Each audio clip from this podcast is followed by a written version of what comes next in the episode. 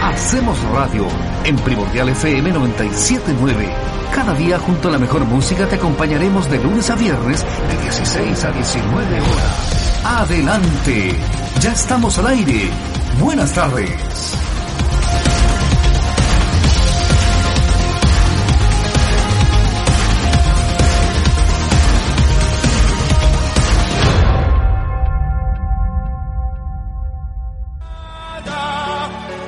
Oye, a mí no me cabe ninguna duda de que esta, esta canción de Pablo Abraire está en el playlist del profe López. No, no me cabe ninguna, ninguna duda. O estoy equivocado, profe López. Eh, en esta oportunidad está equivocado, estimado gordo. No la tengo en mi playlist esta, pero, pero sí es un clásico igual. Pues eso, independientemente que uno la tenga o no, es parte de la banda sonora de la infancia, ¿no? Yo creo que. Vamos a decir que no. Yo la tengo en el playlist mío, yo la tengo. No, yo creo que merece, merece agregarla, por supuesto que sí. Merece agregarla, pero sin ninguna duda. Por favor, por favor. Oye, antes de presentar a, nuestros eh, anfitriones, digamos, que nada de invitados, anfitriones, Jorge Loyola, usted tenía una noticia cortita. Sí, cortita y no muy buena. Recordemos que Chile juega el 3 de junio y el 8 de junio. En, eh, el 3 de junio en Argentina, en Santiago del Estero, y el 8 de junio en San Carlos de Apoquindo. ¿Y sabe quién va a ser el árbitro del partido en Chile? Ever Aquino. Sí, el mismo, aquel que no cobró el penal contra Uruguay. Ah, pero eso, bueno, pues, sí, es más de lo mismo, ¿no? Yo pensé que iba a decir que, eh, yo, pensé, yo, pensé yo pensé que iba a decir arpifilo.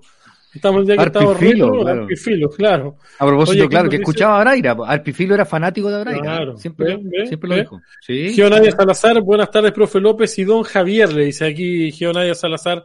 Y también saluda a Eduardo Fuente y a don Jorge, ¿viste? Eh, y por otro lado, don Jorge. Y por otro lado, Hernán Patricio Berrío nos dice saludos, muchachos. Así que, aquí a través de la... ¿Cómo te va, Javier Tobar? Bienvenido. Bien, muchas gracias. Bien. Eh bueno, primera vez que recibo un saludo, así que contento. Eso quiere decir que ya está siendo muy reconocido ya. ¿No, coloca, Javier? ¿No coloca? ¿Quiere ser siempre el villano, a lo mejor? No, no, para nada. No, no. Yo, yo nada más quiero detenerme en una frase, en, una frase de la canción. Cuando dice, y yo de repente me di cuenta. Eh, y este, este es un episodio de filosofía algo más, así que ¿Cuántos de repente no nos hemos dado cuenta de algo? Así que esa, frase es, gloriosa, sí. O, de repente, nos cuesta darnos nos cuesta darnos cuenta. También, Eduardo, también, también, Eduardo. Sí, claro, ¿cuánto de repente nos damos cuenta? Esa es una expresión esa es una expresión filosófica profundísima en darse cuenta de un significado, es que un significado tremendo en la historia. Exactamente, el darse cuenta en Nietzsche y en, bueno, y en cuanto más profe López, y ahí tenemos en, el darse cuenta, ¿no? Hay una variante, dicen que el último en darse cuenta, también es una variante esa, ¿no? Eh, ¿Cuál variante, Jorge? Ese, es para el que lo ha vivido, digamos, ¿no? Pero es que siempre uno, es que siempre, Jorge, uno es el último en darse cuenta. Hacemos radio. Eh, no es el primero. Entonces, hay, una frase de la canción la mano. Ojalá que no toque nomás, ¿no? Ojalá que no toque nomás esa parte, ¿no? El último en darse cuenta. Sí, ¿qué quiere que le diga? Mire que ahí no vamos a tener que escuchar Pablo Braira, sino que no sé qué vamos a escuchar. La copa, rota ya. Bloque depresivo. Sí, sí, bloque depresivo, sí, no es malo. No es malo, no es malo. Oye, muchachos, antes de partir conversando, yo les voy a dar dos datos. Si a usted le gusta la televisión, si quieres ver televisión por internet, mitvpro.cl. 7250 eh, películas, 280 series, 2600 canales en vivo. Usted los puede seguir a través del Instagram, arroba mitvpros.cl y en el Facebook mitvpro. Así que cualquier duda o consulta, mitvpro.cl. Y por otro lado, si a usted le gusta la buena lectura, como aquí, como a Tobar y a López, la casa del libro, la casa con Z, la casa ah, del libro, Mujica 559 722 235282, el Instagram arroba Casa del Libro, el Facebook Casa del Libro y sabe que hay un servicio Priority que usted pide el libro y en una hora está en la puerta de su casa. Más lo confirmo. Usted lo, confirma, ¿no? Lo confirmo que mi hija compró el libro y llegaron los cuatro libritos acá. En una hora, ¿no? ¿Ve? Fantástico. más 569 59 52 29 94 más 56 9 59 52 29 94 simplemente la casa del libro muchachos nos fuimos, eh, nos fuimos, a una, nos fuimos a unos clásicos de eso ¿eh? Fahrenheit Orwell Bien. Fahrenheit 451 sí, esa fue la adquisición que hicimos clásico sí Oye, hablando de clásicos, ¿ustedes son de la, de la generación del Free Pass? Mm, yo no, al menos. ¿Usted no, no se conseguía Free Pass para ir a la discoteca de tomar? No, no. Tampoco tengo yo ese, ese, ese concepto acuñado. No, a lo mejor no iban a la discoteca. No, no, no, no, sí iban. ¿Usted pagaba entrar? Yo pagaba entrar, sí. ¿Y usted, López, también? También, sí. Ah, no, recuerdo no haber pagado entrar. bueno, bueno, ¿no se conseguía Free Pass? No, no, no. No. No, Hoy día se usan listas. ¿ah? éramos muy, éramos muy ñoños. Antiguamente también había listas, pues sí. No teníamos, había listas. Sí, había no amigos caudillos y algún partido político. claro, había un free patch, había un free pass y había un free patch. Claro, no había ningún caudillo de partido político, claro. Oye, eh, hoy, día tenemos, hoy, día, hoy, día tenemos, hoy día tenemos un free pass, ¿no? De, evidentemente que hoy día hay un free pass. Claro. Eh, me gustaría preguntarles básicamente cuál es la opinión de cada uno de ustedes, porque definitivamente es un tema interesante. Vamos a hablar de, hoy día vamos a hablar de, de la vida útil de los partidos o de los partidos con vida útil. Pues, puede ser el mismo significado o distinto. Así que eh, podríamos eh, básicamente agregarle el concepto de obsolescencia, ¿no? También podría ser... Obsolescencia programada. Ah, pero, pero ¿sabes, Eduardo? ¿Sabes, Eduardo, que hay un punto muy importante en este concepto de la pregunta por los por el, en base, en realidad el comité creativo cuando vio esto lo hizo también pensando en la frase épica de Aldo Muñoz sobre esta evaluación de que el PPD había cumplido su vida útil como un elemento así como tal vez ya no... Sí, no, dijo su ciclo vital. Su ciclo vital. Pero lo, lo, paradójico de este asunto es que, es que, bueno, una cosa en filosofía son las paradojas y otra cosa también son las aporías, que son problemas sin salida, ¿no es cierto? Y que la historia de la filosofía nacen con, con el problema, el, el movimiento de, de, de Zenón de Lea, que él analiza respecto a eso. Pero eh, lo, lo extraño de esto, Eduardo, tiene que ver justamente en que cuando tú empiezas a, a, a, exigir ciertos fundamentos para, para comprobar las cosas, y yo me encuentro con este Free Pass, eh, lo más extraño o lo más terrible de esto es encontrarte con nueve asociaciones científicas que se oponen a que existan. Entonces, yo recordé automáticamente las palabras del ministro Belolio cuando dijo, muy suelto cuerpo en, tolerancia cero, que no hay ningún paper que demuestre que la gente se contagie de COVID en misa. Pero si usted tiene acá nueve organizaciones de carácter científico que te están diciendo que, que el famoso pase como se llame, el Free Pass o lo que se pase verde, claro. Digamos el Free Pass. Eh, free Pass, sí, el Free Pass famoso. Eh, si yo tengo esas evidencias enfrente mío, o mejor dicho, no tengo evidencias para implementarlo, yo me cuestiono en realidad, porque a mí me dio mucha vuelta en la entrevista que le hicimos acá al doctor Latorre, Eduardo, sí, claro. respecto incluso al tema de, del retorno a clase. Entonces, cuando él dijo, si tú tomas la decisión política y social de volver a clases, tienes que cerrar otras cosas. Tienes que cerrarla. No, no puedes tener todo abierto. Entonces, esa, esa capaz, esa, perdón, esa incapacidad de definir qué prioridades tenemos y cómo las ordenamos es, es realmente terrible. Es, muy terrible. Entonces, esta paradoja hoy día que vamos a analizar con el tema de Heraldo Muñoz y el PPD, llevado obviamente un plano más filosófico y un plano de análisis distinto, también se encuentra cuando tú, te empiezas, tú empiezas a exigirle a las autoridades que, que, las, que las cosas que decidan tengan algo de coherencia, porque no puede aparecer un ministro diciendo que cuenta con el apoyo del colegio médico y a los, y a los media hora aparece el colegio médico diciendo que eso no fue así.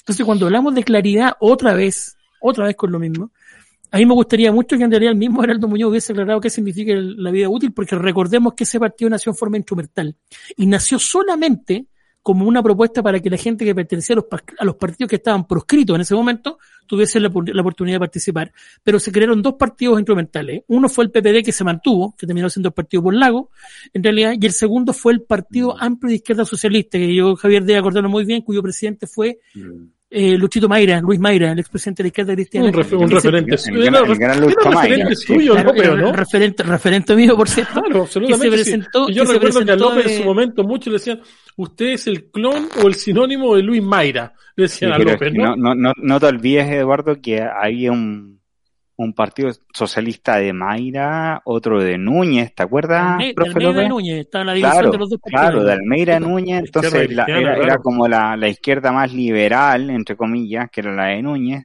y la izquierda más de izquierda, que era la de otro personaje. Entonces, claro, ahí hay, hay, hay temas que, perdón, que, que hablar, ¿no? Que, cosi más bien cosificar.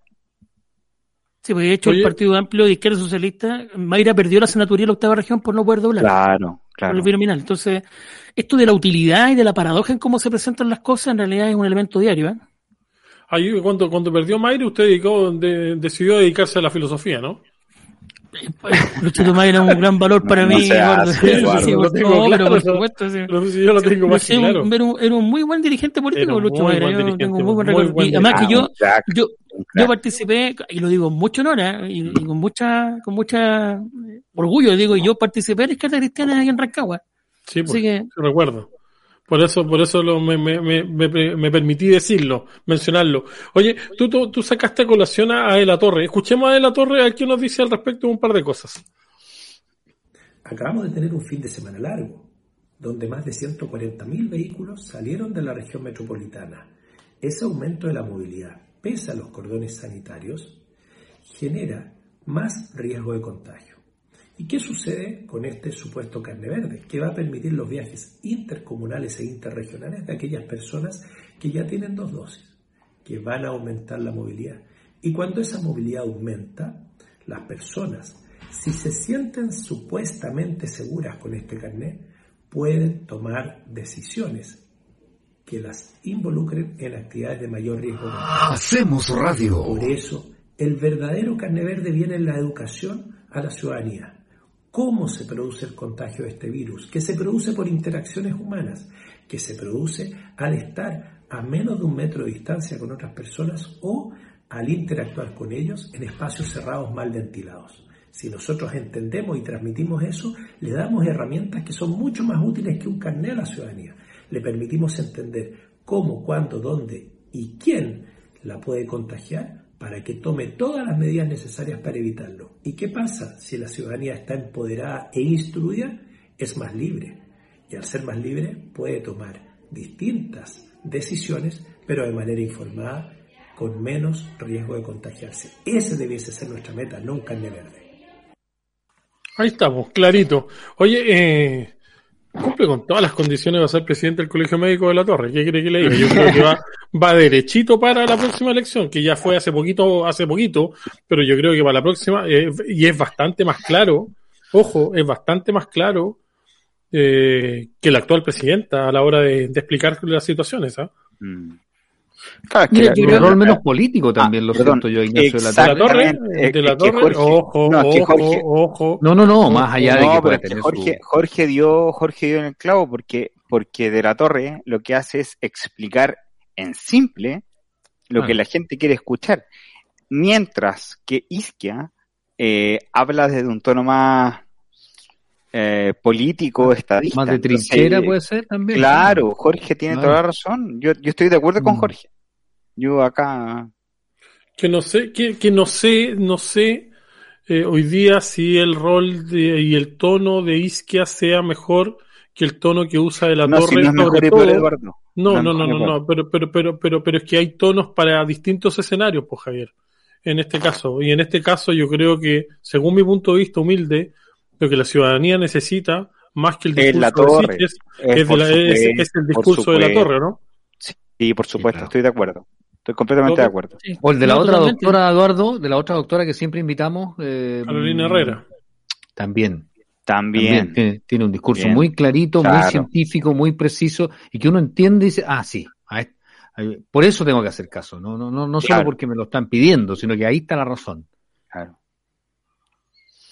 Yo, bueno, yo estoy, pues, estoy plenamente de acuerdo en eso y, y, mira, yo en esto vuelvo a, yo digo que las cosas ocurren porque este grupo de adelantados tiene esa, esa clarividencia de, de poner tema y justamente la cuña al respecto. Porque uno de los elementos más interesantes para el desarrollo de la ciencia debe ser justamente la paradoja. Y, y en el sentido, y en el siguiente sentido. Hay un artículo de la BBC, después se lo voy a enviar para que lo puedan ver, donde hay 22 ganadores del premio Nobel que se Ah, atrevieron a jugar con las paradojas. Porque la paradoja, por definición, es aquello cuando tú vas en, en contra del principio lógico, que la paradoja nuestra que íbamos a analizar con nosotros con Javier era cómo un partido político tiene vida útil, cuando en realidad el partido político debe representar supuestamente las cosas más profundas. Pero ocurre que cuando una paradoja es porque va en contra de eso que en apariencia es lógico, en apariencia es lógico, ¿no es cierto? Puede adquirir un sentido tremendo posteriormente. Y lo que planteó el doctor Latorre ahora, ¿ya? Lo que él hace es invertir una situación que en apariencia tiene todo un sentido lógico, pero la da vuelta y en un sentido súper pedagógico, Eduardo. Porque él habla, eduquemos a la población, informémosle claramente qué es lo que no se ha hecho en todo este tiempo y ha sido nuestra discusión, pero eterna al respecto, ¿no es cierto? Y profe, y sabe, y sabe, eh, hay una cuestión que, que es clave, de la cual parte el doctor Latorre, que es la paradoja de la ignorancia, como hablábamos por la tarde, de Rawls, ¿no es verdad? Esa paradoja de que, que, es una paradoja en definitiva, ¿no? Que es cuánto sabemos nosotros, los que estamos acá, los cuatro que estamos acá, de la enfermedad. Yo creo que lo más probable es que nosotros ninguno sepa nada. Sí, claro. Eh, Cierto, ¿no es Claro. verdad? Entonces, la, la paradoja de la ignorancia de Rawls, que eh, ha, ha sido calificado de derecha, de izquierda, lo que fuera, la paradoja de la ignorancia de él parte precisamente de escuchar a tipos como la torre. De decir, ok, miren, ¿saben qué? Yo soy ignorante frente al tema, pero quiero escuchar a otros científicos, en este caso, que me digan eh, más o menos para dónde va la cosa, porque si al final se fijan, todos los científicos que hemos escuchado, todos, van más o menos en la misma línea. Entonces, yo creo que ahora entendiendo el- lo que decía Eduardo al principio, eh, yo creo que este, este el, pase libre o, lo que fuere, claramente es un, es un error, no hay duda, pero también está el error en quien lo ocupa, ¿no? Eh, y por eso me, coloco yo, yo me coloco en la paradoja de la ignorancia. Yo no, yo no lo voy a ocupar. Pero bueno, eh, y ahí, y ahí al segundo bloque del programa podemos hablar de la posición original y, en definitiva, en qué nos colocamos cuando hablamos de filosofía de la ciencia. Así, así, así es la cosa, creo yo. Oye, pero, pero, pero, pero cuando hablamos del concepto que, que vamos a dialogar y que vamos a, a seguir conversando ahora que eh, básicamente estamos hablando de partidos políticos desechables.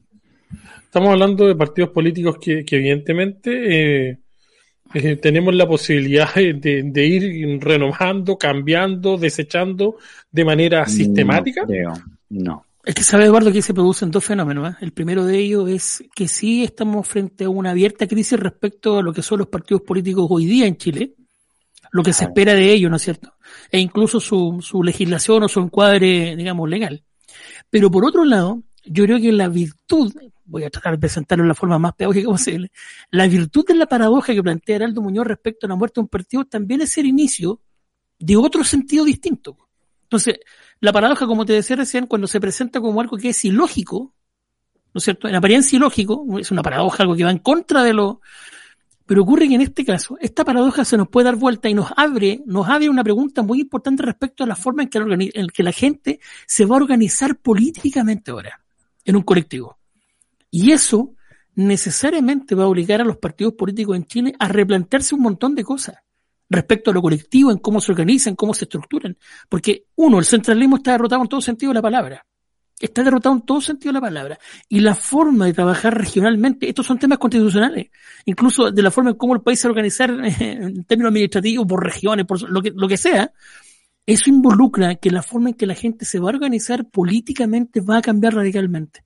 Por tanto, esta, esta idea de Heraldo Muñoz, que pareció quizás como tan inocente o algunos le agarraron el fierro caliente para discutir respecto a eso, en sentido muy profundo es una paradoja tremenda. Porque en lo que aparen, en apariencia es algo muy, muy como sin sentido, pero ¿por qué si todos dicen que los partidos políticos son los más importantes para una democracia? Ojo, la reflexión tiene que ir en todo caso ahora respecto a cuál es la, ojo con la palabra, utilidad y sentido que tienen los partidos políticos. Por eso el tema ¿Por qué los, los partidos políticos deberían ser eternos, profesores? ¿Por qué deberían ser eternos si la sociedad en sí va cambiando, los tiempos van cambiando? Es que Jorge, es que Jorge, ¿sabes lo que pasa? Es que los partidos representan, o sea, debiesen representar el interés de la sociedad, de, o sea, vale decir, eh, lo que pasó en la última elección es clave.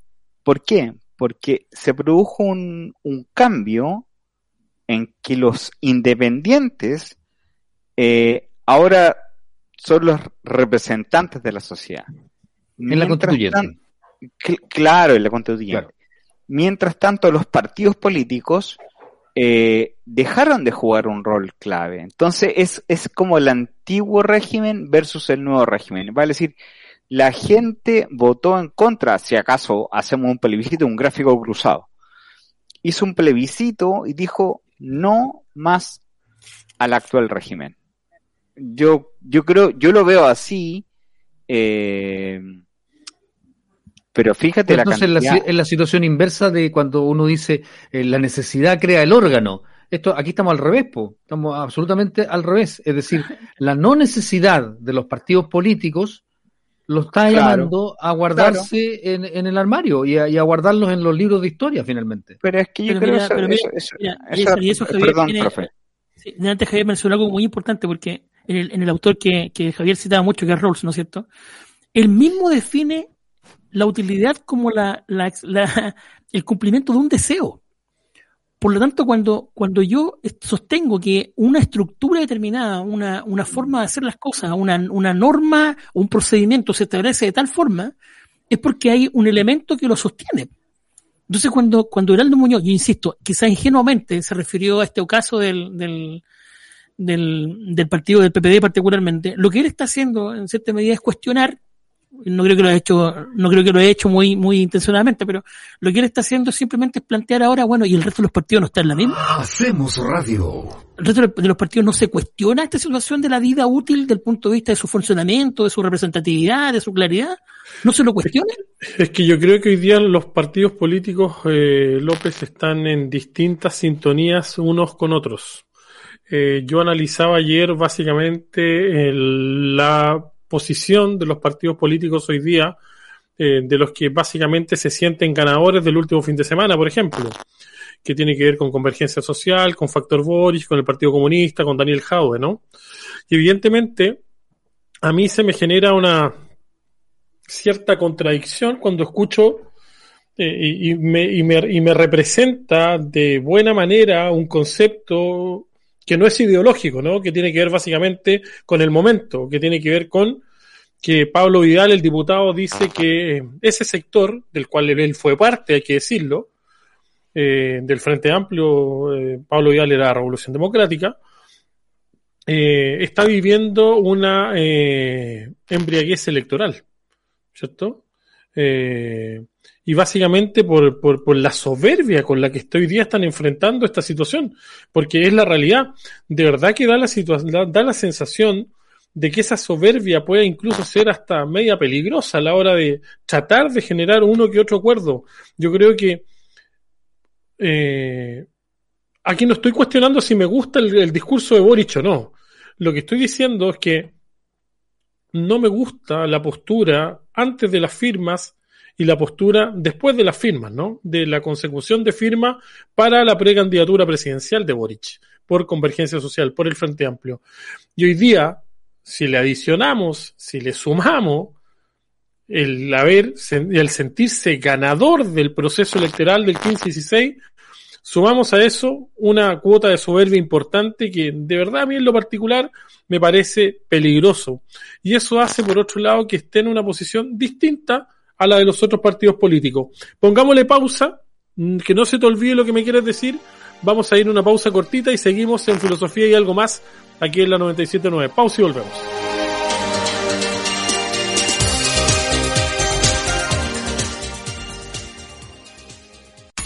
Hacemos radio.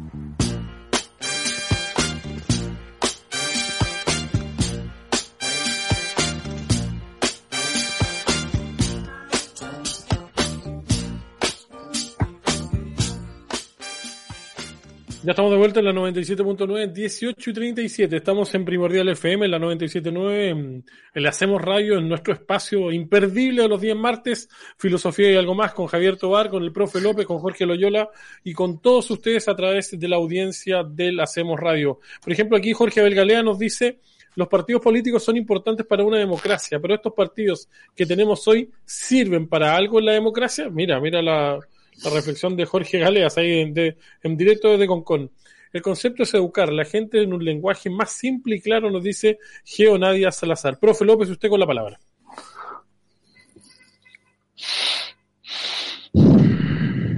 Está silenciado López. Ahora sí. Ahí sí, ahí sí. ahora parece que están atentos nomás. Eh, no, mira, eh, lo, que, me llama la atención muy positivamente es lo que pidió Jorge Galeas recién en el como comentario puesto que... Ahí está. Claro. a, todo esto le, a todo esto le, mandaron, le están mandando saludos desde Bogotá, Colombia, usted, al Chinito Muñoz, ¿ah? muy bien, saludos para el amigo Claudio siempre, por cierto, que dice que se alegra mucho cuando nos escucha los días sábados, los martes y los viernes también. Eh, mi, mi reflexión iba justamente en, en, en, que cualquier celebración en este espacio, Eduardo, tiene un carácter absolutamente artificial a mi juicio. O sea, los grandes ganadores de esto son los, independientes, eh, como, como movimiento, si lo vemos desde el punto de vista estructural. Los partidos que mm. ganaron pueden obviamente representar alguna aspiración, pero yo comparto plenamente, mm, digamos, el diagnóstico porque ya creo que yo al menos lo compartí contigo también en alguna conversación, de que fue lo que le pasó al Frente Amplio en la elección con Beatriz Sánchez. Sea, aquí hay una alegría electoral que está inflada, que está sobreestimada y hay que tener los pies bien puestos en la tierra y poner la pelota al piso ojalá que un movimiento de, o cualquier movimiento en Chile que se que aparezca con, con fuerza distinta tenga la capacidad de capitalizar las cosas, pero eso se capitaliza haciendo las cosas de forma distinta, de forma muy distinta. Entonces, eh, no podemos seguir, no podemos seguir en la misma tónica, ¿no es cierto?, de, de estos partidos que no sirven porque están hechos para otros intereses, no para representar como antes Javier lo dijo. Entonces, si la lógica es solamente el poder y el comprender el Estado como un botín, que es lo que nos ha ocurrido estos últimos años, y no rehacer la forma en que se estructuran los partidos desde el territorio, desde la base con las personas, este cambio es un maquillaje, pero nos plantea, insisto, la paradoja de, la, la paradoja de Aldo Muñoz. La paradoja de Muñoz es justamente anunciar que esta forma de estructura política debe acabarse ahora y crearse una nueva. ya. Ahora, profe, eh, la pregunta es la siguiente, o sea, lo, discutimos en el, comité creativo, ¿no? Eh, pero, ¿uno puede ser independiente de sus ideas? ¿Es, es efectivamente plausible el, concepto de independiente? Yo creo que no, fíjese. Eh, porque yo creo que todos tenemos nuestro, nuestros pensamientos, nuestras convicciones, eh, por de pronto yo me confieso un tipo de izquierda, pero no sé en cuál izquierda estoy. Eh, ¿Te fijas? No sé si estoy en la izquierda del Frente Amplio o la izquierda de la socialdemocracia, de la cual me siento mucho más eh, cercano. Eh, yo sé que acá todos tenemos, no, no lo voy a revelar, por cierto, eh, pero lo negaríamos, lo negaríamos, Javier. Eh, todo, todo, todo, no, pero todos tenemos un corazón, ¿te fijas? Entonces, Profe, eh, la, pregunta y el debate es, ¿son reciclables los partidos políticos? ¿Tienen ciclos vitales? Yo creo que no. Yo creo que no. O sea, salvo partidos como el PPD, ¿no? Que tienen como un... nacieron para. Y ya cumplieron su ciclo y ya está, ¿no? Y, y llevar una candidata presidencial es, a mi juicio, yo creo que es absurdo. Pero un el Partido Socialista, por ejemplo, la ADC, eh, bueno, mire, aunque, aunque, aunque me duele decirlo, el Partido Comunista. Eh, Hacemos radio. ¿Es tan dable, cree usted, profe, para llegar a un candidato presidencial? Sabes, Javier, que ahí la, la pregunta, voy a partir por la primera pregunta que hiciste. En realidad, lo que existe en términos bien simples es la independencia respecto a una militancia política. Pero nos dimos cuenta en esta elección, por ejemplo, que tuviste una cantidad de miles de personas votando por, un, por una representación de ideas. Claro. ¿No es cierto? Claro. Entonces, lo que aquí resulta siempre importante analizar, ¿no es cierto?, es que cómo yo construyo esa, esa mecánica para lograr, ¿no es cierto?, que alguien se organice y logre presentar candidatos, porque lo que hizo la lista del pueblo, hay que decirlo, es que es memorable, es épico, hay que aplaudirlo de todo punto de vista. Es porque lucharon contra, contra un montón de cosas, ¿no es cierto?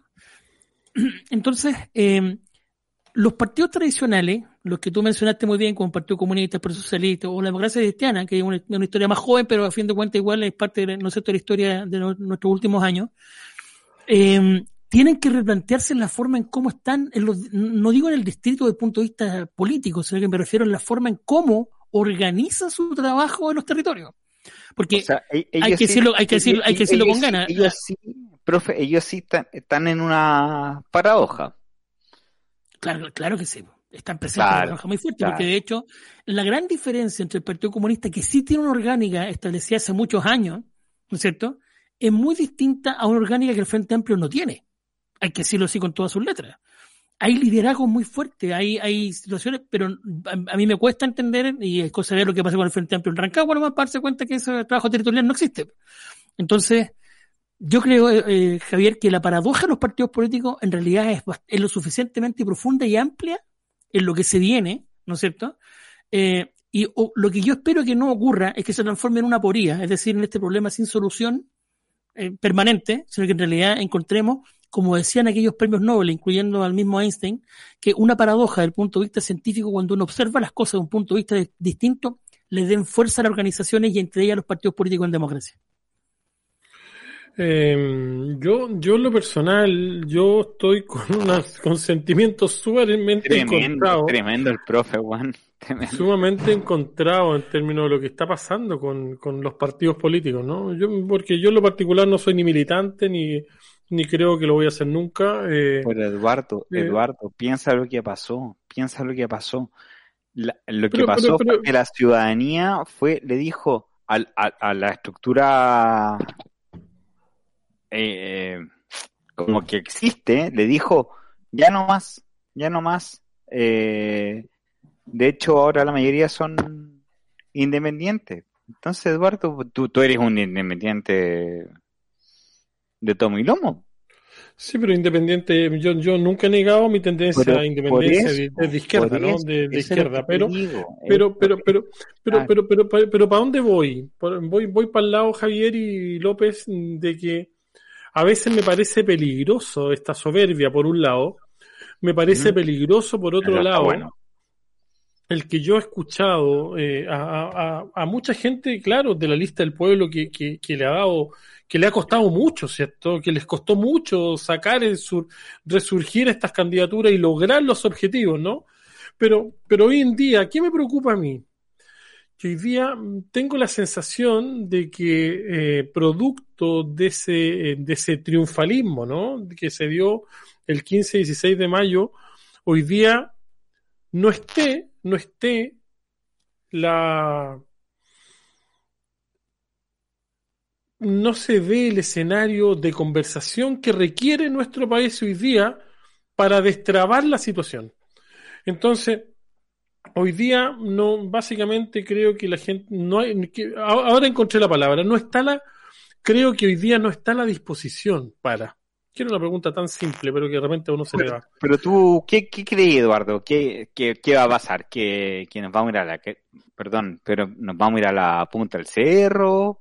No, no, no, no estoy hablando de nos vamos a ir a la punta del cerro, pero, pero, como dice el profe López citando Rolls, eh, vamos a evitar desde el hábito de la ignorancia.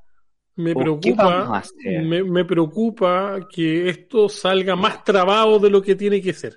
Ah, me, preocupa que. Tú la, que, tú la que, más fácil que no sé si más fácil, pero por ejemplo cuando veo a un Stingo el día domingo, no, terrible, del dice, las condiciones las ponemos nosotros, eh, eh, eso quiere decir que Stingo simplemente hoy día me da la sensación de que no, no entenderá, nada, ¿no? No entenderá, no. No, no sé si estoy equivocado, López, pero me da la sensación de que Stingo Eduardo, con un nivel de soberbia absoluta. No, del terror. Es que yo, yo distingo dos cosas en eso, Eduardo, pero quiero darme ese, ese elemento para poner eso lo más profundamente. Eh, lo que pasa es que yo creo que hay un afán por tratar de sostener y demostrar de que en esta oportunidad ese 20 o 30% que no estuvo encapsulado durante 30 años sin hacer transformaciones no tiene mayoría. Y eso hay que decirlo con todas sus letras como corresponde. ¿No es cierto? Ya. Y es un elemento, es un elemento de la causa. Ahora, eh, es parte del juego democrático, y esto sin llorar, o sea, yo en eso, eh, para mí no supone ninguna disposición positiva o negativa el que él diga lo que piensa de esa forma. Porque una cosa es lo que yo pueda manifestar antes, de decir, mira, usted en realidad usted ahora no tiene el poder que tenía hace dos meses atrás. No lo tiene, eso es cierto. Que el tono me moleste o no, es otro cuento. Pero otra cosa es lo que va a ocurrir con la, con la constituyente en términos estrictos reales, porque lo que se va a discutir ahí tiene que ver con principios en los que yo creo, a mi humilde opinión, Eduardo, sí existe una mayoría en acuerdo en muchas cosas, que probablemente la derecha no, por temas ciertos. La derecha no los tiene porque si votó rechazo no le interesaba modificarla. Entonces, el, espacio que ocupa el resto, por darle, darle el nombre el 80%, el 70%, el que sea, tiene elementos más comunes, menos diferencias que al momento de plantearse frente a un grupo, ¿no es cierto?, como la derecha tradicional o la derecha representada en Vamos Chile, Chile Vamos, como se llamaran. El punto está en que a todos nos gustaría en términos ideales que la conversación se fuera súper rápida porque tenemos acuerdos rápidos. Pero no olvidemos que tenemos personas que no querían cambiar la constitución. No, no nos dejemos de lado ese análisis y y no olvidemos que muchas de las transformaciones que se pidieron, que se intentaron trabajar en nuestro gobierno, no fueron posibles porque hubo simplemente obstrucción brutal. Eso, eso fue así. Yo, sé que no, Entonces, no, nos queda nada de tiempo, pero yo eh, eh, publiqué ahora, voy a publicar, va a salir publicada en realidad en junio, una columna, La Rita Occidente, en la cual eh, planteo derechamente Oye, felicitaciones por eso, ¿eh? Eso es tremendo. Eso es notable. Ah, no, muchas gracias. Sí, de aquí en junio adelante. No, pero sí, eso es otra cosa. Pero, profe, eh, Jorge y, Eduardo, yo, mira, yo lo, yo lo que veo es una soberbia brutal del triunfo. Entonces, yo creo que eso, eso tiene que dejarse de lado porque el triunfo es, es bonito, ¿no es verdad? Pero de, aquí en adelante yo creo que hay que ponerse al servicio de la gente, como dice el profe López, ¿no? Es, como... Eh, y sobre todo eh, en, en proyectos como el, como el que estamos, como este, ¿no? Eh, poner, o sea, al servicio de la gente. Y, y, ya está, o sea, ustedes tienen el tema del, del tema de, la, de, la, ruta de la olla y una serie de cosas más. ¿Cachai? Entonces, yo acá en Valparaíso no tengo nada porque no, no tengo nada que armar. Pero con el profe López siempre armamos para los martes un, espacio de reflexión.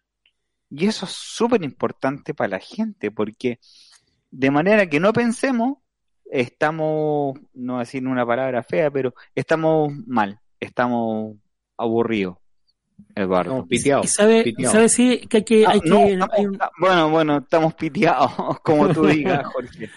hay un elemento ahí, Eduardo, Jorge y Javier, que es muy importante, que yo creo que, que no podemos dejar de lado el punto de vista emocional y de personas que ganaron, ganaron una elección después de muchos años que no se un representado, yo creo que ese elemento hay que destacarlo y decir celebren como quieran porque merecen celebrarlo. Ahora, eh, yo creo que ya está bueno. ojo, ojo, que no tiene que ver con la celebración. ¿ah? No, no, no. Tiene que ver, eh, A mí en lo particular tiene que ver cómo, cómo se va a enfrentar en el futuro. cómo se va a empezar a, cómo, cómo va a ser el tránsito, digamos. Pucha, Eduardo, Eduardo, qué mejor dicho, Qué mejor dicho, Eduardo. El que gana siempre va a estar puesto en el púlpito del que cree que ya con esto está listo. Y es el peor error que se puede entender si la construcción todavía, empieza no, Todavía no partido nada. ganar, la construcción está ahora. Pero ganar es el peor error que puede haber de interpretación. Entonces, no, está claro. Yo, parto, la, yo parto de la base que esto recién, o sea, la persona que logra ganar una elección, eh, en base a lo que dice, ¿no es cierto, Javier, muy acertadamente, este trabajo recién comienza ahora. Claro. ahora, ahora viene el elemento importante, si lo otro es un triunfo de carácter electoral, porque voy a ponerme en un escenario que no quiero ponerme, pero ¿qué pasaría si, si a fin de cuentas, ante cierto tipo de votaciones en principio o de acuerdos en la, en la, en la convención constituyente gana la postura de los, voy a suponer, los republicanos de la UDI, por ejemplo? Entonces, el trabajo tiene que ver justamente en que si quiero o no, hay ciertos elementos de que tienen que ser conversados y apuntados y acordados como corresponde para que tengan el, significado más claro del punto de vista de la Constitución y lo que es para el país. Lo que no nos puede ocurrir es que no aprovechemos la frase de Heraldo Muñoz respecto a la paradoja de entender que esto se construye de otra forma. Y ese es el punto más importante que tú mencionas, Eduardo. Tú estás hablando de que lo que ocurre ahora no sea lo que ha venido ocurriendo en los últimos años. Y en eso yo estoy totalmente de acuerdo contigo. Tiene que haber disposición a entender que la construcción de las cosas sigue siendo colectiva y me guste o no, para los que estamos de acuerdo con la democracia, es también considerando a los que no piensan como yo, me guste o no me guste. Pero es un elemento básico de la democracia que queremos construir. Supongo yo que todos estamos todos en esa parada por lo menos. Sí, oye, le mandamos saludos a María Carolina Carroza, que está con nosotros aquí en sintonía de la 97.9. Le mandamos un tremendo abrazo a ella que está aquí escuchando. Nos dice, em, a ver, eh, se me cierra el WhatsApp aquí. Espérense muchachos, estamos en vivo. Nos dice, saludos estimados en grata compañía, nos dice ahí, así que sí, mira, yo, yo tengo, a mí, a mí eso me preocupa, de verdad, y yo, yo quiero ser, eh, claro, a la larga soy bastante práctico y siento que por un lado me preocupa ese grado de soberbia de ese sector, del sector frente amplista y PC en algún momento, que hoy día creen tener el sartén por el mango, ¿no? Pero Eduardo, recuerda, la famosa, recuerda la famosa frase de la retroexcavadora, ¿en qué quedó? Sí, claro, es que ojo, y que ojo, que el PC sigue marcándose 6, 8%, ¿no? Eh, para, para, para, para que se quiere generar un proyecto futuro interesante, tiene que marcar bastante más y eso todavía no está demostrado, digamos. Porque una cosa es lo que quiere hacer el PC y el Frente Amplio, y otra cosa que dejemos afuera a los independientes que tienen que, que tienen harto que decir por ahora eh, no, es que tengan harto que decir pues Eduardo tienen mucho que decir. Eso. Por supuesto. es, que, es que, ojo. Es, que, esto se construyó en torno a los dos tercios de la derecha. Pero resulta que hoy día tenemos mucho más que los dos tercios de la derecha y tenemos dos, mucho más que los dos tercios que son, están a cargo de los independientes. Entonces, eh, ubiquémonos. Es que tengo la sensación, y que tengo la sensación, y creo, de verdad, creo no estar equivocado, que esa soberbia del Frente Amplio y del Partido Comunista de hoy día tiene que ver con que ellos están contando con el voto independiente. ¿Y quién les dijo a ellos? ¿Quién les dijo a ellos que los independientes van a votar por ellos y están cagados? ¿Qué le preguntó a usted? Están muy, muy perdidos, ¿no? Pero viste, Eduardo, que ese elemento tan básico de análisis se llama poner la pelota al piso. Hacemos radio. Entonces, cuando yo quiero hacer análisis, análisis de cosas... Muy bien, Eduardo. Muy bien, Eduardo. si tienes toda la razón. Porque los independientes hoy día, ellos tienen su propio proyecto, entre comillas. Por otro lado eh, me preocupa sí de los independientes que si quieren levantar una candidatura determinada les va a costar mucho por el factor tiempo, que no sé si puedan lograr levantar una candidatura presidencial de aquí a noviembre. Pero es que eso, eh, es, que eso es inviable, pues, Eduardo, porque eh, si no transformamos la, la, la constituyente, la transformamos en una presidencial. Entonces yo creo que, discúlpeme, pero yo creo que es absurdo. ¿Por qué? Porque la constituyente va a constituir el, o sea, va a construir eh, lo que va a pasar en los próximos 100 años, espero, porque algunos dicen 40, 50, no, yo espero 100, 200, ojalá, o 1000, como en Inglaterra. Pero, pero trasladar esto a, a una presidencial, a una presidencial, me parece, a mí, de verdad me parece absurdo. Me parece absurdo. ¿Por qué? ¿Sabes, Javier? ¿Sabes, Javier? Pero, profe, profe, solo un segundo. Porque, ¿sabéis qué? Eh, la, la, la convención puede decir que la próxima presidencial eh, dure seis meses. Bueno, y ahí, y ahí, y ahí, Mira, y ahí todo. Sí, no, yo creo, quiero ratificar algo importante. Lo que pasa es que el análisis de de plantear lo que Eduardo planteó, como buen adelantado, ¿no es cierto?, clarividente perteneciente a este grupo, tiene que ver justamente en que no podemos hacer el análisis de la constituyente de una forma que no sea la constituyente nomás. No, pues. Todas las demás inferencias son como la academia, no existen. Así de simple. Entonces, eh, cuando, por ejemplo, Karino Oliva lee el rostro, el otro día el dueño de la academia, oiga, yo en, en su encuesta siempre estuve en cuarto lugar tú te das cuenta que corresponden a un discurso determinado. Por eso la paradoja del partido político de vida útil es muy importante considerarla. No simplemente atentar contra la lógica, es entender que se requieren ahora perspectivas nuevas para entender lo colectivo. Y esa es una cuestión que hay que hacerla, porque los partidos políticos no se hicieron cargo y están pagando las consecuencias de eso ahora. Por mucho que hayan ganado una elección, esto a título muy personal, pero mientras el país no tenga una elección con una participación de un 70 o 75%, para mí sigue siendo un fracaso en muchos sentidos la, la, la, democracia que queramos fundar. Por mucho que sea muy válido el triunfo, por mucho que sea muy válido el triunfo de ahora, pero para mí es, val, es, es clave que tengamos un pueblo participando activamente, porque te aseguro que con un 70 o 75% de participación, muchos resultados van a ser muy distintos a lo que uno creo que podría esperar. Por supuesto. Qué, qué, importante el detalle, qué importante también que, que, nos tenemos que despedir, muchachos, porque aquí surge el factor eh, voto obligatorio, surge el factor participación. El voto obligatorio se vota mañana en la Cámara de Diputados, ¿ah? Sí, pero tiene para rato esa cuestión, o sea, yo creo que... No, Jorge, eso tiene... De verdad, mañana, tiene, tiene, razón Eduardo. Esa cuestión... Mm. Para rato. Es como, es como nada, digamos, todavía, todavía. Pero sería importante tener voto obligatorio. Yo creo que de verdad que eh, cuando hablamos de... Y, y, muchos se molestan cuando hablan, pero no me hable de legitimidad. Claro que le hablamos de legitimidad, de, de, de efectivamente que, que, que, que, su, que su triunfo eh, yo hubo una persona que hace pocos días atrás le dijo a uno, eh, recuerde que yo salí elegido con un 80% y usted con un 27%, le dijo.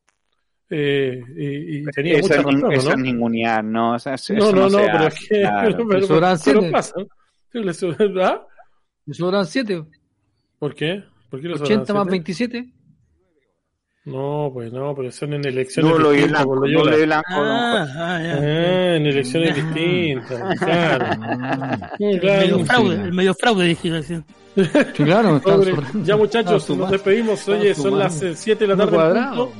Javier Tobar, un abrazo para ti, excelente programa, espectacular, ¿eh? como siempre. Profe López, sí, no, eh, quedamos con una, un agrado, un, un agrado, un agrado. Este programa, este programa es permanentemente una paradoja, tiene que convertirse en una paradoja. Oye, yo, creo que, yo, yo, creo que vamos a tener que hacer una, una, extensión de esta cuestión, así que, pero bueno, lo conversamos en, en, por interno. Jorge Loyola, un abrazo para ti, cuídense mucho. Gracias, Igualmente Eduardo, para todos. Gracias, Jorge. Oye, cuídense Colores día, y, y, y, nos vemos, y nos vemos el día de mañana a las 4 de la tarde en punto. Un abrazo para todos y todas. Chao, chao. Ya, vale. Nuestro equipo de Hacemos Radio se despide hasta una nueva jornada en Primordial FM. Tú eres nuestro mejor panelista. Tú eres nuestro mejor panelista. Te esperamos porque juntos hacemos radio. Buenas tardes.